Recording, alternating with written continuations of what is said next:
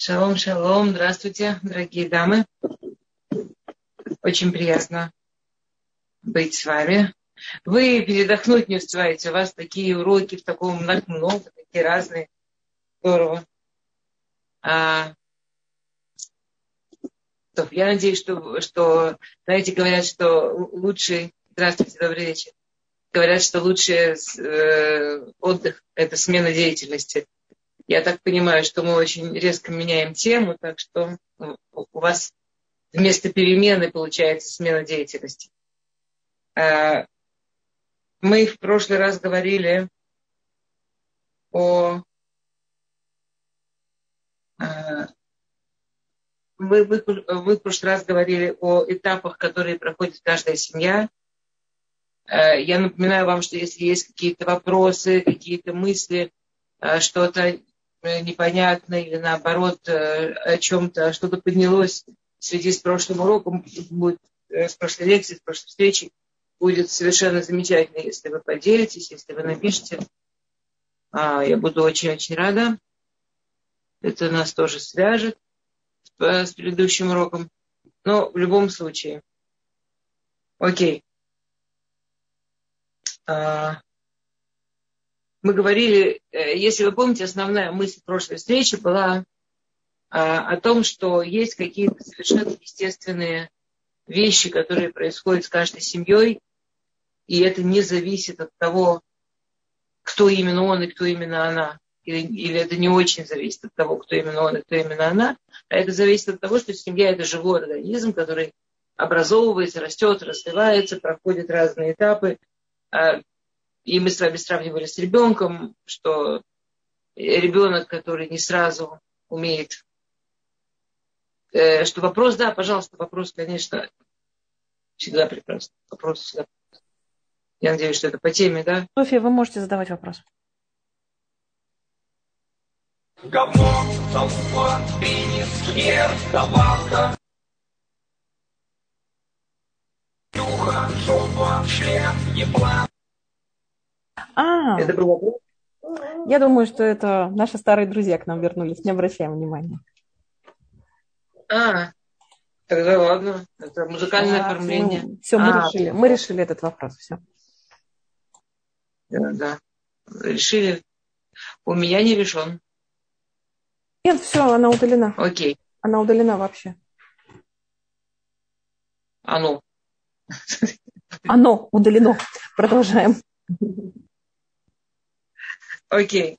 Эм, то есть мы говорили о том, что да, из того, что ребенок там, он сначала ползает, потом ходит, или то, что у ребенка есть периоды капризов, или периоды э, сопротивления, или периоды э, сложные, более легкие, классные, веселые, хорошие, э, то это нам не делает ребенка хуже. Это просто мы понимаем, что это его дорога развития. Если бы, не дай бог, мама считала, что ее ребенок должен родиться там, ангелом и никогда не пачкаться, и никогда не, э, не, не знаю, не кричать, не повышать голос. Я э, помню, мы разбирали в самом начале, что я училась в психологии, мы разбирали случай э, реальный, когда у девочки были очень-очень тяжелые психиатрические проблемы, и ее метапелит, ее терапевт решила сделать, там, э, навести дом и, и, и она рассказывала, когда вернулась, что это был дом, в котором была абсолютно идеальная чистота. Абсолютно все было идеально чисто, идеально на местах, очень тихо.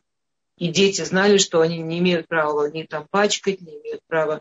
Практически дети должны были сидеть в каком-то там тихом своем месте, очень-очень тихо разговаривать. И у этих детей были очень серьезные не, не психологические, психиатрические проблемы. То есть мама была, она прекрасно воспитала детей, потому как она считала нужным. Она не понимала, что ребенок должен быть живым. А теперь разница между ребенком и семьей, что ребенком у нас как-то, у большинства из нас все-таки нет мысли, что с ребенком можно развестись. То есть, когда ребенок не соответствует нашим мечтам, больше шансов, что мы пойдем, спросим, посоветуемся, научимся, узнаем, что дело не в ребенке, а дело в мечтах что проблема не в том, что ребенок проблематичный, а проблема в том, что мечты были э, слишком мечтательные, не относящиеся к реальности. А в браке мало кто воспринимает, что выйдя замуж, мы действительно делаем какой-то очень серьезный шаг. Я мы, мы говорили об, о сидении на заборе уже, не помню. Я, я не помню, говорили нет, поэтому я быстро в двух словах. А, я, я с какой-то женщиной была у, у Рава Коневского, это величайший рав поколения современный, тот, кто есть сейчас. А, то, чтобы, если не знаю, с кем не спорить, один из величайших по любому мнению. Не, да, не думаю, что кто-то сомневается, что он один из величайших по любому мнению. И у женщины были какие-то проблемы с мужем, и она пошла а, к Равканевскому с советом и за благословением. А проблемы были очень серьезные, у него были серьезные проблемы со здоровьем, с ментальным здоровьем.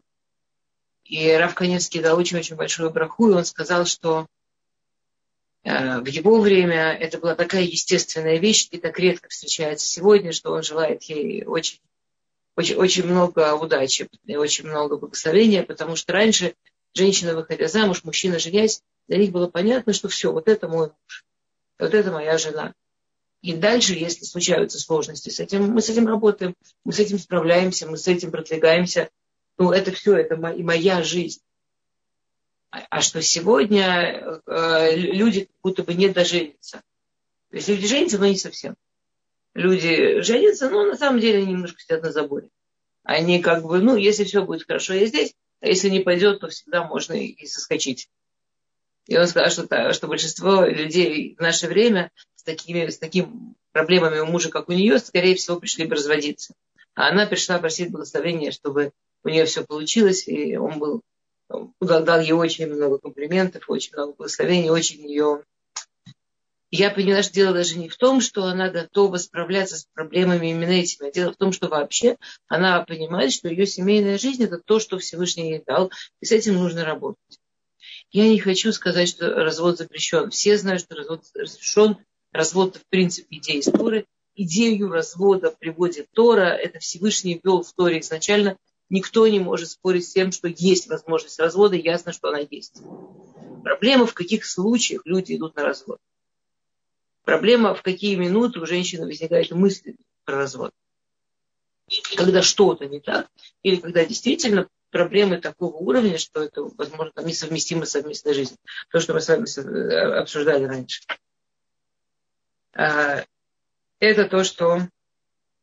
Да, и помните, это мы, это мы все, мы, мы начали с а, а, примером с мостом, с Хахмей, а, с, с этими мудрецами, которые построили мост, э, под, под, под мост на нем была дырка, и люди падали и разбивались, и они построили кладбище прямо под мостом вместо того, чтобы заделать мост. То есть понятно, что легче на все сказать разводиться, нужно разводиться, нужно разводиться. Я знаю целую плеяду людей, которые как бы называют себя семейными психологами, но которых ответ на все нужно, нужно разводиться. А Да, если мысли по разводу не возникают, то, конечно, нормально, разумеется.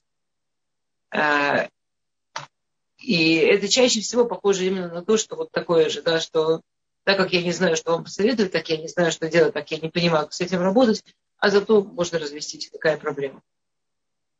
Есть а,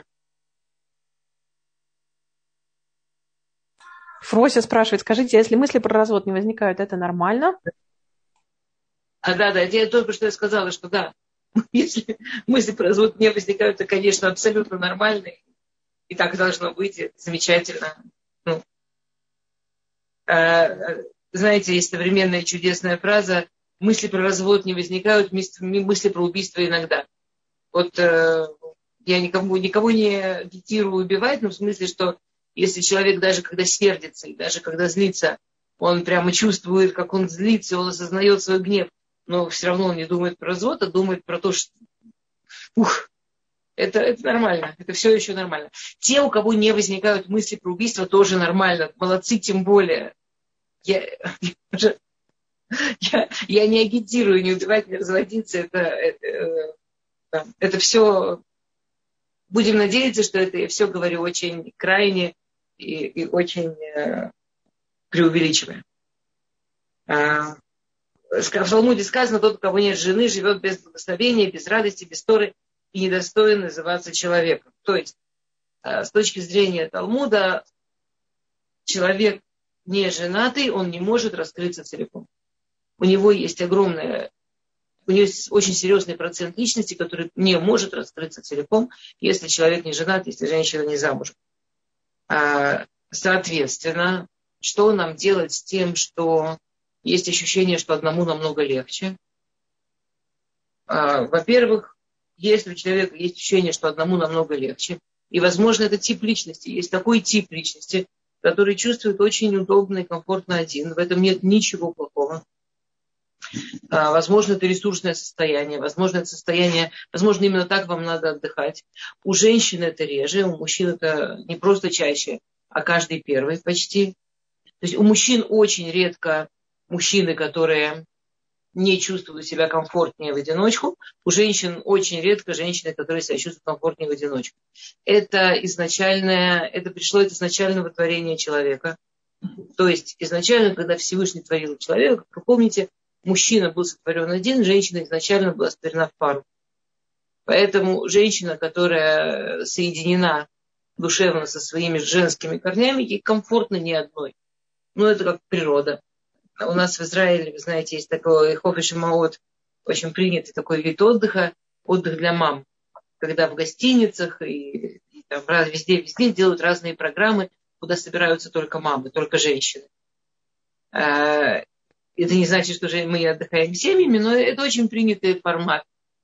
А, когда, то есть, скажем, женщина устала от семьи и хочет отдохнуть от семьи, и хочет вот совсем вот вообще выйти из своих обычных ролей, а вернуться в такую юность, там, хихикать, скакать на скакалочке, э, болтать, слушать женские уроки, заниматься женскими делами. То есть такой женский круг дня там, на, на несколько дней, на, на три дня, на пять дней, на неделю, смотря как и где. И очень интересно, что известно, что женщины почти всегда там выбирают комнаты для двух, для трех. Э, есть прям, есть, есть сделать, сделать такую проверку, статистику. И это не только потому, что это там дешевле, это не, не, это не серьезно дешевле. Взять комнату на одного, взять комнату на двух, на трех, там небольшая разница. Но женщины, когда идут отдыхать, выбирают очень многие. Э, они или едут с подружкой, выбирают. Представляете? Это, то есть женщине, естественно, многим женщинам приятнее быть, э, быть в компании, быть вместе. Мужчина для него, естественно, чтобы... Для, и для женщин некоторых тоже нормально абсолютно. А для мужчин всегда почти естественно, удобно побыть одному, это для него комфортно. Это абсолютно ничего не значит относительно развития человека, цели человека в жизни и так далее. И мы уже говорили неоднократно, то, что, скажем, человеку легко на отдыхе побыть одному, или то, что мне э, там легко спать. Или то, что легче не мыть посуду, чем мыть посуду. Не значит, что я имею что-то против быть своими детьми или готовить или мыть посуду. Легче не значит лучше. Легче это просто легче. Легче не равняется лучше. Это легче, это лучше. Это разные слова это правильнее для меня, это сейчас для меня верно. А сейчас, возможно, для меня верно отдыхать. А возможно, для меня верно отдыхать в смысле смены деятельности. А возможно, для меня сейчас верно отдыхать в смысле пойти спать. И это все хорошо, если человек с рукой на пульсе. Это ничего не говорит про жизнь. Жизнь, она разнообразна. В жизни мы используем разные части себя. Никакой проблемы с любовью к одиночеству и так далее. Есть другой вопрос. А, а что же нам делать со свободой в современном мире? Да, люди очень трепетно относятся к своей свободе. Проблема в том, что термин свобода в Торе и термин свобода в, скажем, не знаю, в русском языке, мне кажется, что значит абсолютно разные вещи. Э, я не хочу сейчас играть э, в игры, хотя на самом деле, вот подумайте минуту, что значит слово свобода? Вот как мы определяем слово свобода? В чем формулировка слова свобода?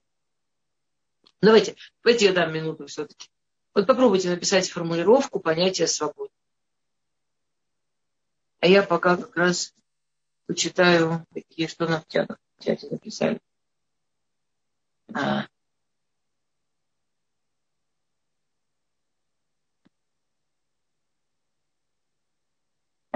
личное пространство, да. Что такое свобода?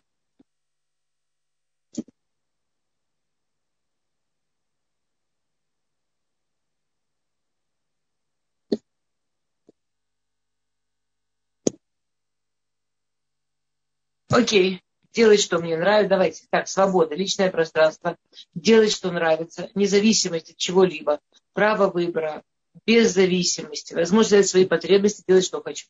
Решать все самому, ни от кого не зависит. А, замечательно. Вот это как бы такие классические современные определения свободы. Теперь вы обратили внимание, что в Торе праздником свободы э, называется Пейсах. Пейсах – это наиболее ограничивающий праздник из всех. И именно он называется праздником свободы. В Пейсах больше всего рамок, больше всего законов, больше всего условий. То есть мы входим на неделю в максимально ограничивающее пространство, и это называется праздник свободы. То есть э, понятие свобода, оно ближе, э, э, скажем, там человек, который абсолютно свободно э, владеет, например, техникой живописи, то есть человек, который выучил все, все, все техники в живописи, он свободен писать. Человек, который э, выучил все законы физики, он свободен думать в этом дальше. Другими словами, свобода появляется на основе рамок. У нас есть осознанно необходим. Э, нет. Свобода – это что-то, что появляется внутри очень ясных границ и очень четких рамок. То есть свобода – это больше как свобода творчества или свобода проявления человека, который очень профессионален внутри чего-то. Там, только человек, который знает все правила языка, может свободно на нем изъясняться. Никто, э, поговорите с иностранцами, которые учили. Вот мы сейчас свободно говорим по-русски. А, никто, если вы подумаете о, о, человеке, который, для которого русский выученный язык, сколько правил и сколько сложностей, и сколько всего нужно знать и запомнить, чтобы свободно говорить на языке. Другими словами, свобода – это очень большое сознание, очень большой профессионализм, очень большое понимание рамок, внутри которых ты уже можешь двигаться дальше. А дает ли знание свободу? Ну, знание – часть, необходимая часть для приобретения свободы. То есть семья – это и есть свобода. Семья – это свобода для, для возможности построить себя. Вне семьи до конца познакомиться с собой, построить себя невозможно. Значит, те рамки, которые дает семья, именно они есть то, что создает возможность для свободы. Для свободы роста, для свободы самопознания, для свободы работы в этом мире. То есть мы вообще в смысле Торы не понимаем свободу, как э, хочу, не хочу, делаю, что хочу. Э, окей. То.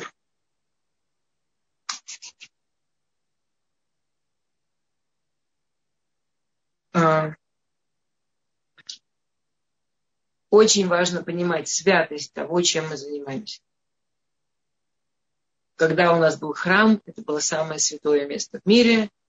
В самом-самом святом месте в мире, в храме, было самое-самое святое место, святая святых, куда имел право входить только один человек, Коэн Гадоль, только в э, Йом-Кипур, самый святой день в году, только в очень чистом состоянии, то есть это было какое-то место совершенно пронизан, пронизанное святостью.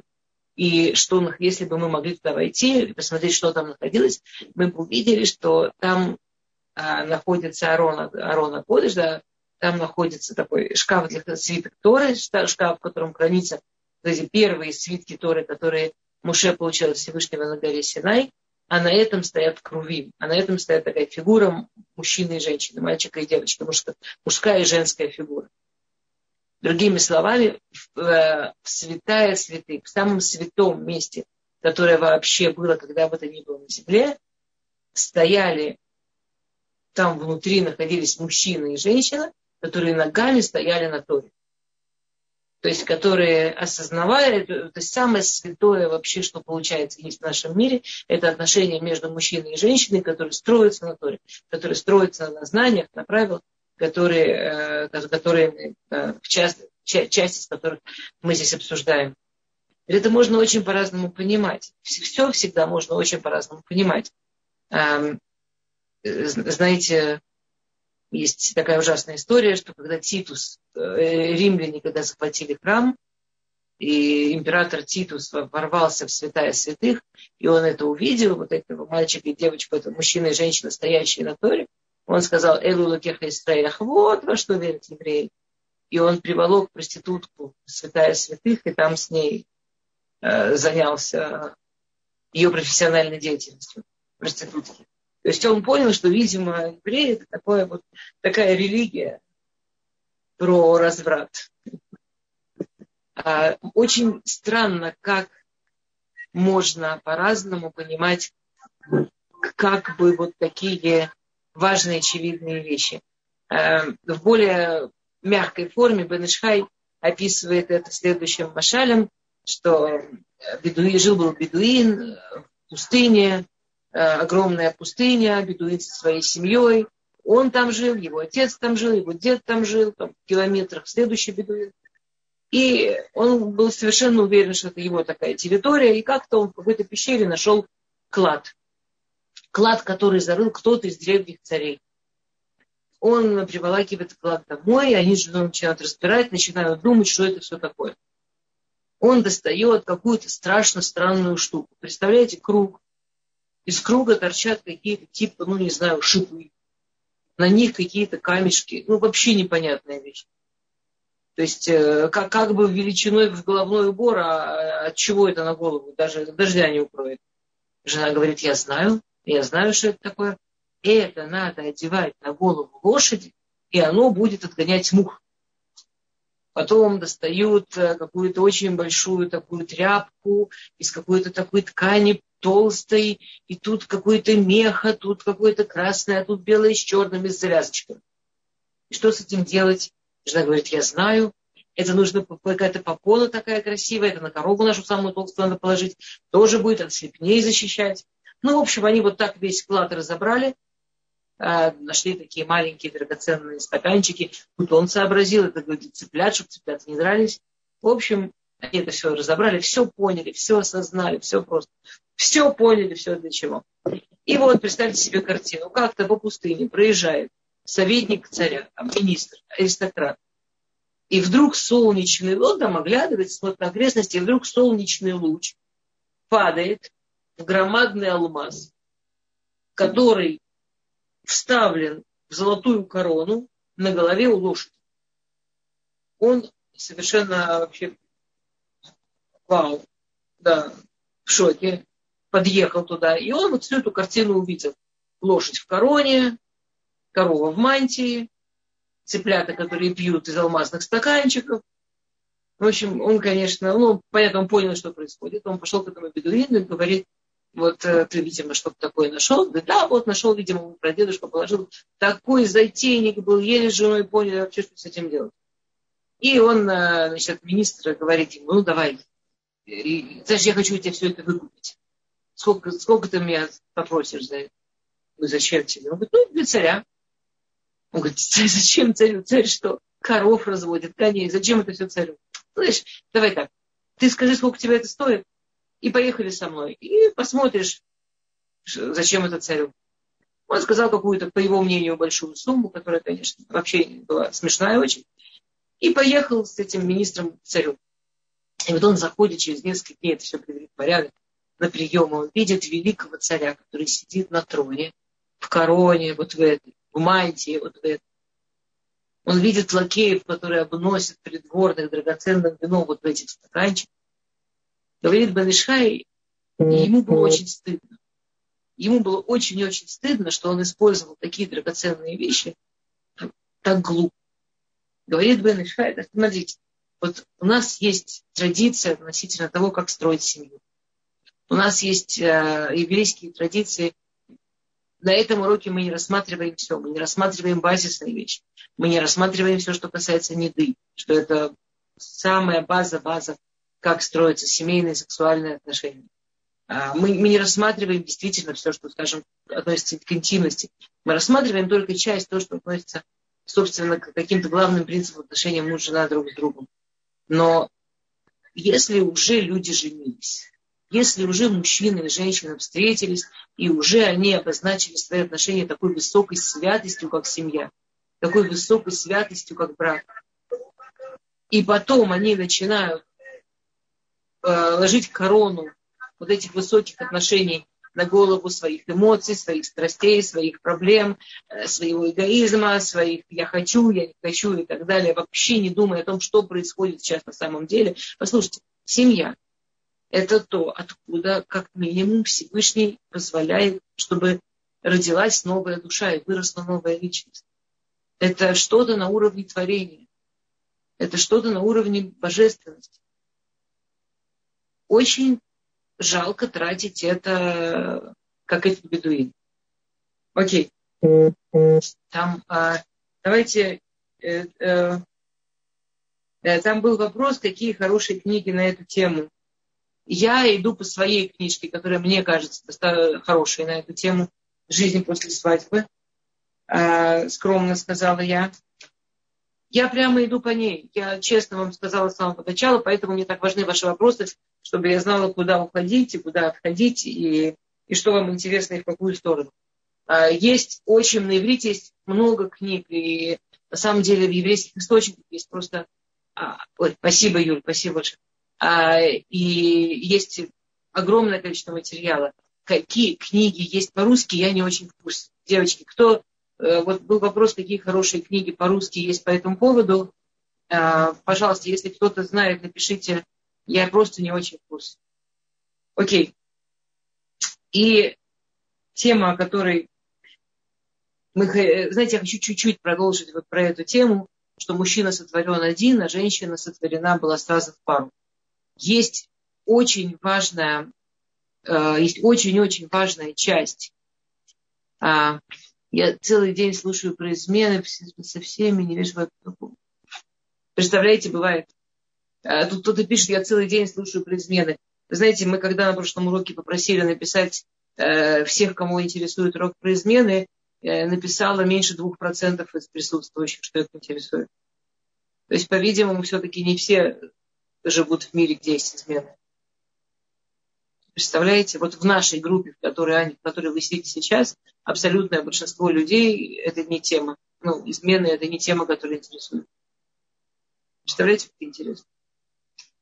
А на самом деле измены очень зависят от страны, где вы живете. Чем страна более тоталитарная, чем будет, тем больше измен и так далее. Да, Барухаша, действительно. А, окей я вам скажу, я не могу сказать, что вот в религиозном обществе еврейском в принципе нет измен. Я подозреваю, что все есть везде. Но это настолько редко, настолько исключительно, настолько ну, очень-очень редко, что э, действительно мало кого интересует. Я честно вам скажу, что я свою жизнь, вот, вот лекцию про измены так ни разу народу не набралась. В личных разговорах, конечно, я это встречаю, совершенно нормально, но вот чтобы у меня набралось людей на лекцию про измены в нашем обществе, ни разу. Пока. Дай Бог, чтобы это было. Мне это очень нравится. Окей. А я все-таки хочу минуточку поговорить еще на тему, что происходит из того, что женщина... А, давайте я быстренько прочитаю, что вы пишете. Ой, ай, как, как это печально. Очень вам сочувствую. Да, да, да, вот смотрите. А, Еврейский дом Рафсим Хакоин прекрасная книга, классическая, уже написана лет 50 назад, кучу раз, ну, 40 точно, кучу раз переизданная прекрасная книга. Она переведена на русский, это замечательно. Рафсим Хакоин, Еврейский дом, прекрасная книга. А, Женщины даже в уборную ходят вместе. А, очарование женственности Хелен Анделин про построение семьи. Класс, да, я не знаю про такую книгу, но вот советую, это звучит название шикарно. А, а, Окей. То. Хорошо. А, что учится из того, что а, есть книга Рава Аруш «Сады мира для женщин и для мужчин». А, да, те, кому это подходит. Это Раваруш – это такой стиль, который те, кому подходит, ну, точно замечательный материал и замечательная книга. А, окей. Итак, я хотела еще несколько слов по поводу того, что учится из того, что мы сотворены не в одиночку, кроме того, что... А, посмотрите, Валентина, у нас в чате женщины написали название книг. Наши чудесные... Вот это сила группы. Это потрясающая сила группы. Что группа всегда умнее, чем один любой человек. Видите, в группе такие сразу замечательные идеи по поводу книг, которых у меня не было. А, прекрасные у Валентины чат не видно. То Мирьям, помогите, пожалуйста, Валентине, у нее не видно чат. Или никому не видно чат. Я не знаю, как это происходит. Чат видим только мы с вами. Я перешлю. А, да. Угу. Э, окей. Или в конце я еще раз прочитаю, или Мирьям прочитаю то, что женщины написали. Смотрите, э, женщины часто спрашивают, что «А у меня такое ощущение, что мне, только мне это и надо. У меня такое ощущение, что я вообще не интересует пойти куда-то вместе, организовать что-то. Из всех наших совместных там путешествий и так далее, почему-то только я это все организую. Я не понимаю, что происходит. Ему что, ничего не нужно? А, и, или э, женщина говорит, знаете, знаете что, я устала. Я вот тут, я это делаю, я то делаю, я этим занимаюсь, я этим пусть он. А, и нам нужно понимать несколько вещей. Всевышний творит любую систему, особенно систему семьи, по принципу э, Салоба Тико. То есть по принципу, что у каждого из нас есть муж и жена, и у каждого из нас есть свои таланты и свои способности. И они не дублируются. И это очень важная вещь, которую нужно понять. Таланты мужа и жены не дублируются мы подсознательно как будто бы все время ищем, все время ждем, что муж, он будет такой, как я, что вот если мне что-то понятно, ему понятно, что то, что я делаю, может меня поддержать. На самом деле все ровно наоборот. То, что есть у него, это уже все, в нашей семье уже есть вот эти таланты и способности, они у него. То, что есть у меня, они у меня. Эти таланты уже у меня.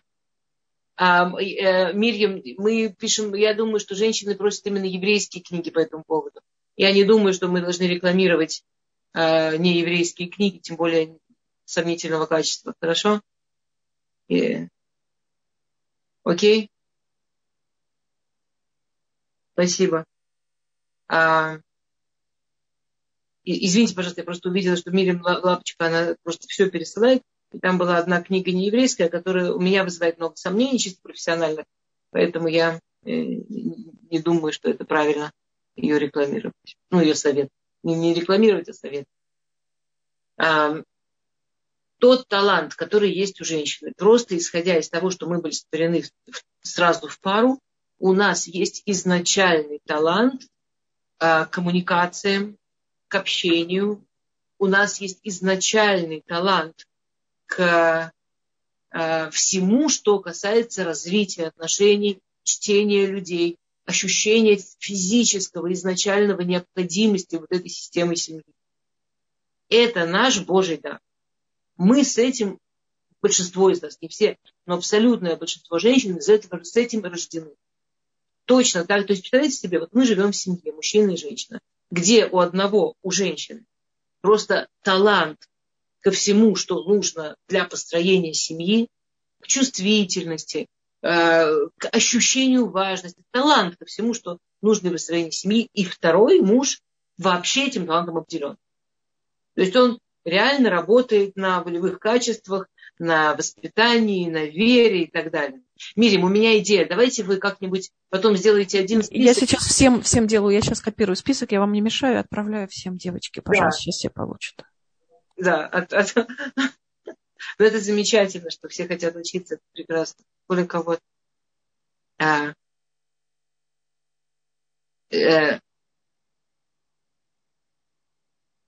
теперь приходит женщина и говорит, а что все я и я? Пусть теперь он. И нужно понимать, что это примерно как приходит богатый, приходит там миллионер и говорит, слушайте, меня так достало. Ко мне постоянно приходят люди и говорят, «Э, дай денег, помоги, помоги, помоги, сколько я могу. Почему я должен всем помогать? Почему я должен все это выслушивать? Сил моих уже на это нет. И скажем, он это говорит перед Богом. И, например, Бог ему отвечает. Смотри, в этом мире все люди делятся на дающих и берущих. На тех, кто дает, и тех, кто принимает. Ты не хочешь быть дающим. Нет проблем. Мы тебя переведем в берущее.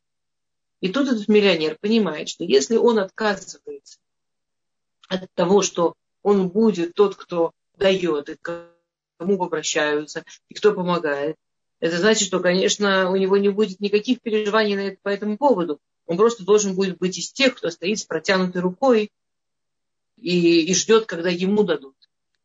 И, скорее всего, я думаю, этот миллионер скажет, спасибо, спасибо, не надо, не надо. Лучше я буду дающим, пожалуйста.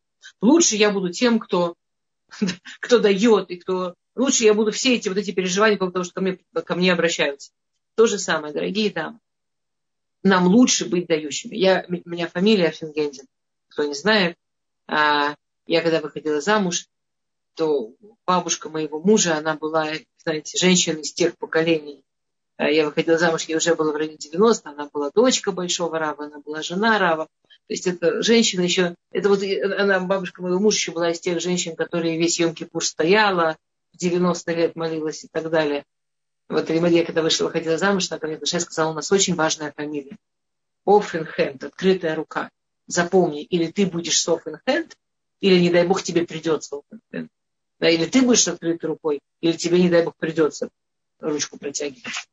А, это очень сильно в нашей женской миссии в семье. В, скажем, в Израиле в, во времена Гмары вы все слышали вот эту историю, что было 9 ава, был такой праздник, что девушки рисовали виноградник, когда мальчики там смотрели из кустов, и девочки пели, посмотри на меня, если ты хочешь такую-то жену, такую-то жену, возьми меня. Вы обратили внимание, что происходит? Вы обратили внимание, что происходит? происходит потрясающая вещь. А девушка, как сказать, она абсолютно активная. Это не молодой человек там красуется и говорит, смотри на меня. Девушка говорит, посмотри на меня, выбери меня. То есть девушка в Талмуде занимает абсолютно активную позицию в смысле э, внутри семьи внутри отношений. Она так, кто говорит, выбери меня. Она так, кто говорит, посмотри. Она так, кто говорит, подумай о том, о том. То есть э, я, я, я слышала от нескольких великих, кто в семье, кто, в семье кто, кто естественно, чтобы занимал в семье активную позицию по развитию отношений, они говорили, что женщины. У нас для этого больше естественных способностей, естественных талантов. А Фрось, э, это не тунец. Выходили не старые девы, выходили все. Но это делалось ради того, чтобы высветить не старых дев, а беспреданниц. Э, тех, те, кому э, было сложно построить, семью, построить семью. Окей. То.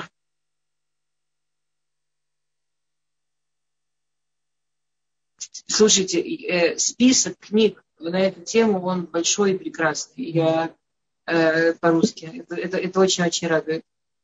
Моя книга, моя цель, когда я писала свою книгу, уже, слава богу, больше 10 лет назад, была, чтобы была книга на русском изначально и для русскоязычных людей, то есть которая как бы думает русской головой, думает головой ну, с нашей ментальностью.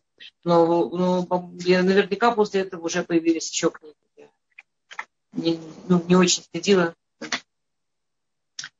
Окей. А, хорошо. Следующая глава в книге называется «Ветра будней». Если у кого-то есть список наш силибус э, по головам, да, то это называется «Ветра будней». «Ветра будней» – это про то, что первая проблема, с которой сталкивается каждая семья, это будни. Есть очень интересный парадокс, знаете, есть 10 испытаний Авраама, и первое испытание Авраама, по большинству мнений, иди себе. То, что он сделал Илью, то, что он э, Всевышний ему сказал, и он послушался переехать с страны, где он жил, из Рамнараем в Израиль. А до этого, например, у него в частности было такое испытание, как то, что его в горячую печь засунули. А он от Бога не отказался и пошел в горячую печь. И это не считается сложным испытанием. А сделать Илью, переехать из страны в страну, считается сложным испытанием. И все комментарии, конечно, говорят, знаете, мы тут все, все, все, кто тут сидят, кто переехали какую-то другую страну и, скажем, сделали это каким-то э, духовным соображением тоже, или соображением там, для детей, ну, получается, тоже это испытание прошли, и ничего. И держимся. Не один Авраам получается. Как же так? Почему вот это испытание, оно такое крутое, а пойти в горящую печь? И отвечают наши мудрецы, что любой подвиг одноразовый – это всегда меньше трудно, чем будни, чем пережить ежедневность. Переехать в другую страну, то, что Авраам поднялся с семьей, переехал в другую страну, по слову Всевышнего, это что-то, с чем он должен был справляться и жить каждый день. Это настоящее испытание. То есть а, пережить, когда что-то происходит в отношениях критическое, взять себя в руки, справиться, это героизм, это прекрасно, но строить ежедневные хорошие отношения, строить ежедневный быт, ежедневно справляться с тем, какие мы разные, ежедневно справляться с тем, насколько по-разному мы воспринимаем, намного-намного сложнее. Теперь а, сейчас, сейчас я Окей, давайте, ну давайте, хорошо. Классные вопросы. Я, извините, я отрываюсь от того, что начала говорить, потому что очень хорошие вопросы. А, то, окей. Шалом, уважаемый Рабанит, шалом. А как сочетать активную позицию женщины в построению семьи с идеей, что дающая начало муж? А, знаете, я не... Прекрасный вопрос. Ора, прекрасный вопрос. Как... У нас будет целый урок, посвященный этому вопросу. А, если у вас есть моя книжка, там есть целая глава а, продавать и пробрать. Это вопрос, на который, который есть. Там есть очень много про него пишет Раф Теслер. Это вопрос, про который очень много написано. И у нас будет тут отдельный урок про этот вопрос. Продавать, брать, кто, кто какое начало и так далее. Очевидно, что это непростая фраза, потому что, ну, очевидно, насколько дающая начало жена в семье, а, а, а как бы, а мы сосуд, а мы принимаем от него, а где же, что же мы принимаем и так далее. Огромный вопрос, прекрасный, этому будет посвящен целый урок. Поэтому извините, что я не отвечаю сейчас, но а когда Бог проклял Адама и его жену, там звучало, я так понимаю, обратное от желаемого каждого из них. Этим Бог дал понять, что все тайные мысли, за ними высокий статус, ничего не придумал. Хава, независимости от мужа и с детьми возиться ей неохота. Было, наверное, роды у животных видели, что нет, нет, им но им тоже всем достает. Окей, а, Лена, я не знаю, откуда вы... Это, это Лена, я так, э, э, окей, Лена написала нам какой-то свой комментарий, свое ощущение, свое понимание на, на Тору. Это интересно. Ну, окей, Лена, спасибо вам, что поделились. То есть, я, я почти уверена, что если люди говорят там, а, не дай бог, действительно о каких-то больших вещах, они говорят Э, там, не дай бог, там, я сегодня развод все время говорю слово, скажем, развод, то понятно, там придут такие сумасшедшие проблемы.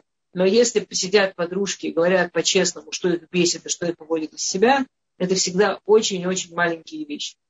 Я знала семью, в которой были страшные конфликты по поводу того, как выдавливать зубную щетку. Я э, пишу об этом в книжке, действительно семья, которая меня потрясла. Они на полном серьезе конфликтовали, что один считал, что каждому дураку понятно, что надо закручивать, а другой считал, что каждому дураку понятно, что нужно вот именно прямую оставлять его так выдавливать, и это был повод для огромных конфликтов. А, э, если э, я видела семью, в которой были уже прямо очень-очень тяжелые конфликты, спать с открытым окном, закрытым окном и так далее, и так далее. Я, к сожалению, я могу привести там, мой любимый пример – это семья, в которой был тяжелый спор по поводу того, Значит, они женились, и был книжный шкаф, и каждый принес свою библиотеку. Э, книги кого должны стоять с правой стороны с полки, книги кого с левой стороны полки. То есть они как бы поделили вот так, понимаете, не верхние, нижние полки, не через полку. Они поделили шкаф вот так, типа, ну, умозрительно. И был страшный конфликт по поводу того, чьи книги справа, чьи книги слева. И чтобы вы не подумали, что это был маленький конфликт, мне не удалось им помочь, они таки развелись. Из-за вот этого книги справа, книги слева. Теперь все мы понимаем, что под всеми этими мелкими конфликтами что-то там лежит. Все мы понимаем, что под мелкими конфликтами там э, борьба за власть, борьба за контроль, э, травмы от прежней семейной жизни. Скажем, это то, что было у этих ребят, которые боролись книги справа, книги слева. Э, может быть огромное количество вещей, серьезных вещей, все что угодно. Главное понимать, что нет, кроме того, что, скажем, когда это доходит до серьезных конфликтов, это, конечно, говорит о том, что там под этим что-то лежит. Но мы живем в жизни, в которой мы два разных человека. Э, женятся два разных человека, женятся мужчина и женщина. А, мы разные абсолютно, мы разные со всех точек зрения. Мы разные во всем. Э, мы живем сейчас в мире, который очень обманывает. Да? Можно сделать операцию по переходе пола. Это очень смешно. Это, ну, это, это, это, это трагедия, это трагично, но это очень смешно. У мужчин и женщин разное все. То, что им сделают гормональную терапию и, и какие-то косметические операции, не изменит ничего внутри. У мужчин и женщин по-разному построено сердце. У мужчин и женщин разный метраж кишечника у женщин на много-много метров больше кишечника. Что они, и тогда у мужчин и женщин раз, по-разному работает все. У мужчин и женщин разный состав костей. У мужчин и женщин по-разному работает все. Это и гормоны, и вот эта косметика, которую делают, это такое, это настолько маленькие деньги, это настолько маленький процент от того, что такое мужчина и женщина, это ничего не касается на самом деле мы на самом деле женимся на каком-то очень другом существе, на очень-очень другом человеке. Просто по факту, что мы мужчина и женщина. Кроме того, что по факту, что мы мужчины и женщины, мы очень разные, мы очень разные, мы из разных семей, мы из разного воспитания, мы из разных городов, иногда из разных стран, из разных ментальностей. Мы, мы растем с разными мечтами. Э, знаете, раньше там э, приводили пример брат и сестра в одной семье, насколько им сложно. Э, Рав Диамант рассказывал, что у него был случай, что мужчина и женщина женились, и у них у него была дочка, у него был сын, и через, и, и через 20 лет эти сын, то есть эти сын и дочка, они были очень маленькие, когда эти мама и папа женились, они прожили вместе жизнь, и потом они тоже женились. То есть, понимаете, они знали друг друга всю жизнь, представляете, росли в одной семье, как бы, казалось бы, вот уж должно быть легко. Да? Они женились, и, они, и они попали на семейную терапию к очень известному семейному терапевту в Израиле, очень такому старейшине, Рам Диаманту, с, с очень сложными проблемами. То есть оказалось, что все еще хуже. Если обычному человеку объяснить, что мы женимся абсолютно в другом человеке, наша первичная задача этого человека выучить, этого человека узнать с этим человеком познакомиться. Не, что, что это большая трагедия, что в современном мире очень многие люди считают, что ну, это само собой, что они знают другого человека. А Рафор говорил, мне кажется, рассказывал это, что э, современная женщина, она очень тонко, очень понимающая, относится почти к любому человеку из своего окружения, кроме своего мужа. А с мужем срабатывает какая-то фантастическая вот эта вот вещь в голове, что он должен быть такой, как я ожидаю. Он должен быть такой, как я хочу. Вот то, что мы в прошлый раз говорили. Он должен быть такой, как я себе намечтала, нарисовала. И если обычные люди, все-таки как-то можно убедить и объяснить, нет, он не такой, он вообще другой. Знакомься, узнавай, изучай. Это, это главная задача первых лет семейной жизни. Просто познакомиться. Да, ты вышла замуж, потому что он тебе нравится он тебе нравится, это вообще не значит, что ты с ним знакома. Это совершенно не связанные вещи. Это вещи, которые не встречаются. Он тебе нравится, химически. У вас химические совпадения. Ура! Это прекрасно, это важно. Ты с ним не знакома совсем. Он с тобой не знаком совсем. И иногда он попадает, и иногда он что-то делает очень точно, очень правильно. Это класс. Это не значит, что он тебя знает. Это значит, что он ну, почувствовал что-то. Порадуйся, скажи спасибо Всевышнему, продолжая жить в мире, в котором вам нужно знакомиться, сближаться. Это большая-большая дорога. Это большая-большая дорога. И все вот эти будничные, ежедневные мелочи, это абсолютно нормально. Вот это нормально. Мы два разных человека с двумя разными мнениями. Это прекрасно. Мир вокруг нас, он сумасшедший разнообразный. Но изнутри себя одной никогда не поймешь никакую проблему, как решить. Когда есть мое мнение, его мнение, у нас хоть как-то картинка вырисовывается, хоть как-то объективно. Э, очень трудно объяснить э, родителям, мамам особенно, что то, что папа относится иначе к воспитанию, к мытью, к порядку, к играм с ребенком, это то, чему хочет Всевышний. Всевышний специально создал для этого ребенка маму и папу, чтобы ребенок был готов к реальному миру, в котором есть разные взгляды. Еще важнее это в наших отношениях. Мы учимся того, насколько, тому, насколько я не единственная, что есть в этом мире. Вот прямо как Авраам, да, в каждом дне, в каждом дне, в каждом дне. Я привожу, э, э, я хотела только из своей книжки еще две вещи вам рассказать. Первая история, я тут не пишу про кого, это история про Равшах. Равшах это был э, глава поколения, он умер, ему было 105 лет, до последнего дня он был глава поколения и литовского, на нашего направления, и огромное-огромное количество людей его слушались, был величайший раб. Э, для громадного-громадного количества людей. И про него есть история, что как-то к нему пришла пара, э, у них была проблема, кто должен выносить помойку. Муж говорил, я раб, мне неудобно, это некрасиво, это неуважение к Торе, что я буду носить помойку. А жена говорила, я технически не успеваю, у меня дети, я, я, я должна разнести детей, я не могу, чтобы помойка оставалась, будет плохой запах, я просто технически не успеваю. Мне нужна его помощь вынести помойку. И, как, и, и они, я вам скажу, что он должен подумать. Это сложный очень вопрос. Очень сложный вопрос, должен подумать. И утром, э, среди вот утренних сборов, они слышат такой тук-тук-тук, стук в дверь, открывают дверь, а там на пороге Равша. А, и он им говорит, давайте свою помойку. Я говорю, что? Он говорит, смотрите, мужу говорит, мне не стыдно относить помойку. И жене говорит, и я знаю, что лучше приложить усилия нести помойку, но сохранить мир в семье. Мир в семье все равно важнее. Говорят, он таки забрал их помойку, я не верю. А, и еще одна вещь. Я тут анекдот тоже привожу в книжке, очень любимый мной анекдот.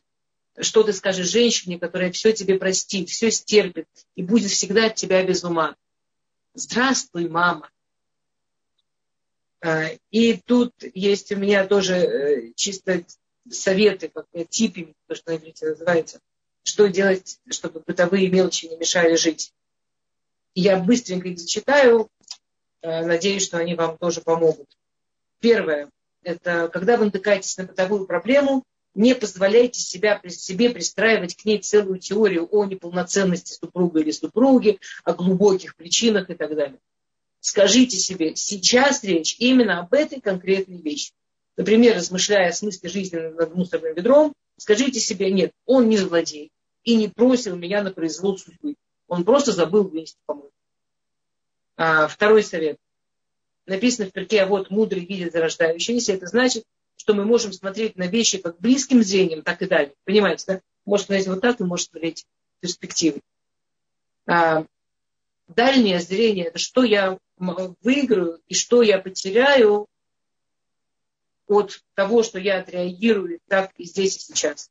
Например, а, я заставлю мужа вынести мусор. Что этот шаг принесет впоследствии, вы выигрыш или проигрыш, какой пропорции, исходя из этого, как мне стоит себя вести. А, или если я заставлю мужа, там, устроив сцену, или обвинив, или, ну и так далее, и так далее. А, и последний, третий совет, это я, э, я привожу Равминскера, что храм, первый храм был разрушен, он был разрушен. И Равминский говорил так, что первый храм – это семья мужа, он был разрушен. Второй храм – это семья жена, он был разрушен. Третий храм